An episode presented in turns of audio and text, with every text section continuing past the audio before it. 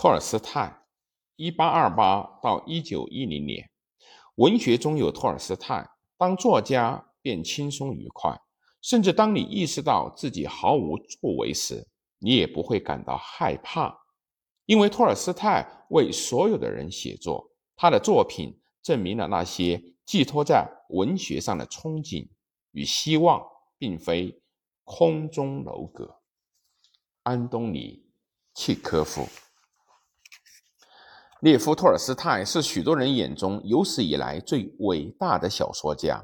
他的两部著作《战争与和平》《安娜·卡列尼娜》无疑能够跻身最优秀的小说之列。他还是出色的短篇小说家和散文家，权威的历史学家和超凡的哲学家。其关于人性与道德改善的基督教思想虽未被广泛接受，但影响深远。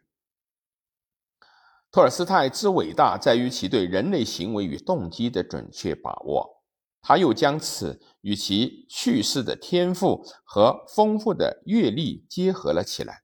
他是一个复杂的人，常常因达不到自己的标准而备受折磨。同时，他又着文学史上最尖锐、最富创造力的思维。列夫·托尔斯泰伯爵生于居住在莫斯科以南约一百公里的亚斯纳亚伯利尔纳庄园的显赫贵族家庭。父母早亡，给他的童年蒙上了阴影。但在回忆中，他的童年有着田园牧歌式的闲适与恬静。托尔斯泰自幼接受家庭教育。一八四四年，他考入了喀山大学。人们很快发现他无心向学，他爱饮酒、赌博，沉溺于女人和社交。一八四七年，托尔斯泰离开了喀山大学，没有取得学位。他回到了亚斯纳亚伯利尔纳的庄园。带着自学以及教育他的众多的农奴的想法，他这一想法很快就被动摇了。一八五一年，他前往高加索当兵，并根据自己的经历写了不少的故事，包括他最杰出的短篇《哈泽穆拉特》，这是他关于高尚的品格、勇气与背叛的故事。一个车臣勇士在三十年战争中传打败传奇的车臣达吉斯坦伊马木沙米勒，并征服了北高加索地区。托尔斯泰还参加了与抵抗英法意三国联军对塞瓦斯托波尔俄军海军基地的围攻。这场一边倒、血流成河的战争持续了。十一个月，最终俄军在一八五六年被迫凿沉了战舰，炸掉了营房，然后撤离了该地。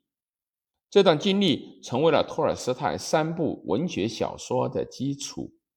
他在其中对思想和情感的分析得到了进一步的完善。他写道：“我故事中的主角是真实的，我深爱他们。”一八六二年，托尔斯泰娶了索菲亚·安德烈耶夫娜，并再次回到了庄园。这次，他定下了计划，要教育单纯的农村孩子们，也要向他们学习。一八六三到一八七七年是托尔斯泰最高产的时期。一八六五年，他开始写作《战争与和平》，成书于一八六九年。这是一部关于俄国政治、军事与社会生活的巨著，主要有三部分的内容。一八零五到一八一二年，俄国与法国、亚历山大一世与拿破仑的艰苦斗争，特别是法国人的入侵及撤退，两个俄国的贵族罗斯托夫和保尔康斯基家族之间错综复杂的关系。长篇历史散文。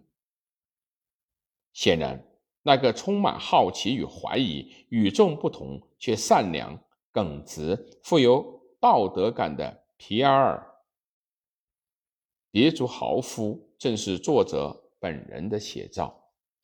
托尔斯泰对他描述的战争有着独到的观点，在他的笔下，拿破仑是无能的极端利己主义者，沙皇亚历山大是油嘴滑舌、沉湎于自己遗产的男人，俄国指挥家米尔伊哈库图佐夫则是一位诡计多端的老兵。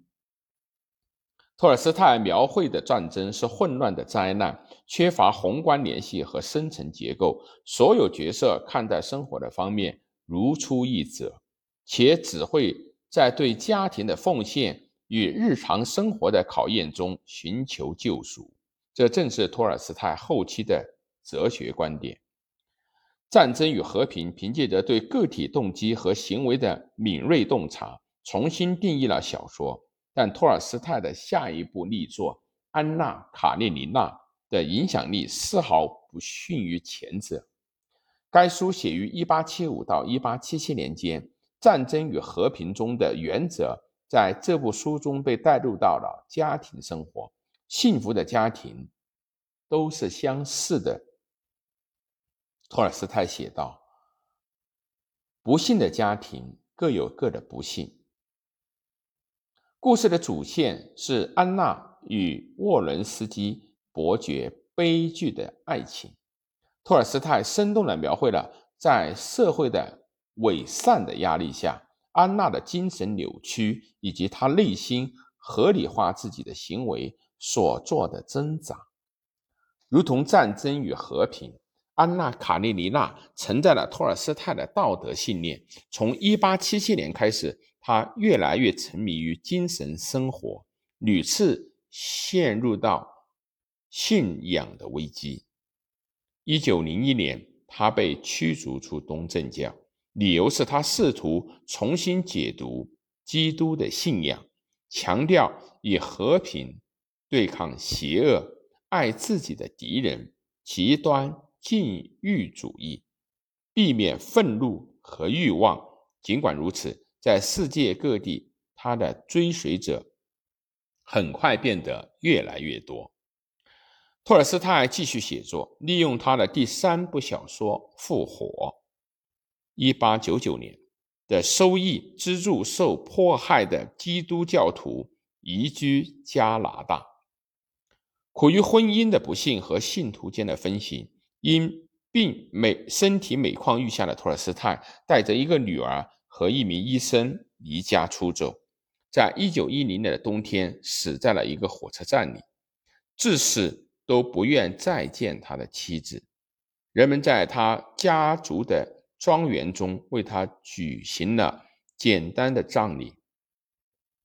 尽管托尔斯泰为人有点古怪，但其伦理道德和精神理念后来影响广泛，其中甘地。也深受其非暴力抵抗主义的影响。